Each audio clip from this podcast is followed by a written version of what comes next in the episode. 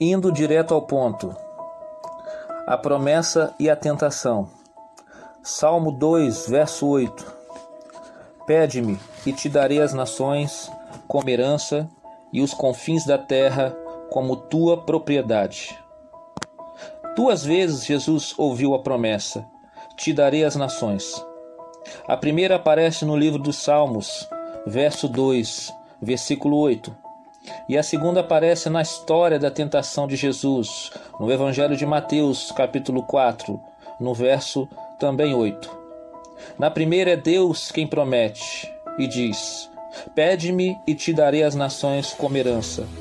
Na segunda é o diabo quem promete, dizendo: Todos os reinos do mundo e o seu esplendor te darei, se te prostrares e me adorares. No caso da primeira promessa, Jesus precisaria apenas pedir. No caso da segunda promessa, Jesus precisaria pôr o rosto no chão diante de Satanás e o adorar. O que há no Salmo 2 é uma promessa.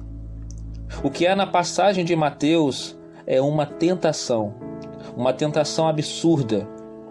Assim como Jesus, todos estamos entre eu te darei de Deus e o eu te darei do diabo. O que Deus dá não tem mistério, não tem cilada, não tem perigo.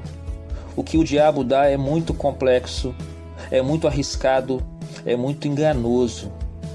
Pode criar situações dificílimas e irreversíveis. A Abraão, Deus prometeu dar um filho nascido de Sara e não de Agar. Ismael foi resultado de uma precipitação não idealizada nem sugerida por Deus. Guarde isto, indo direto ao ponto. Que Deus te abençoe.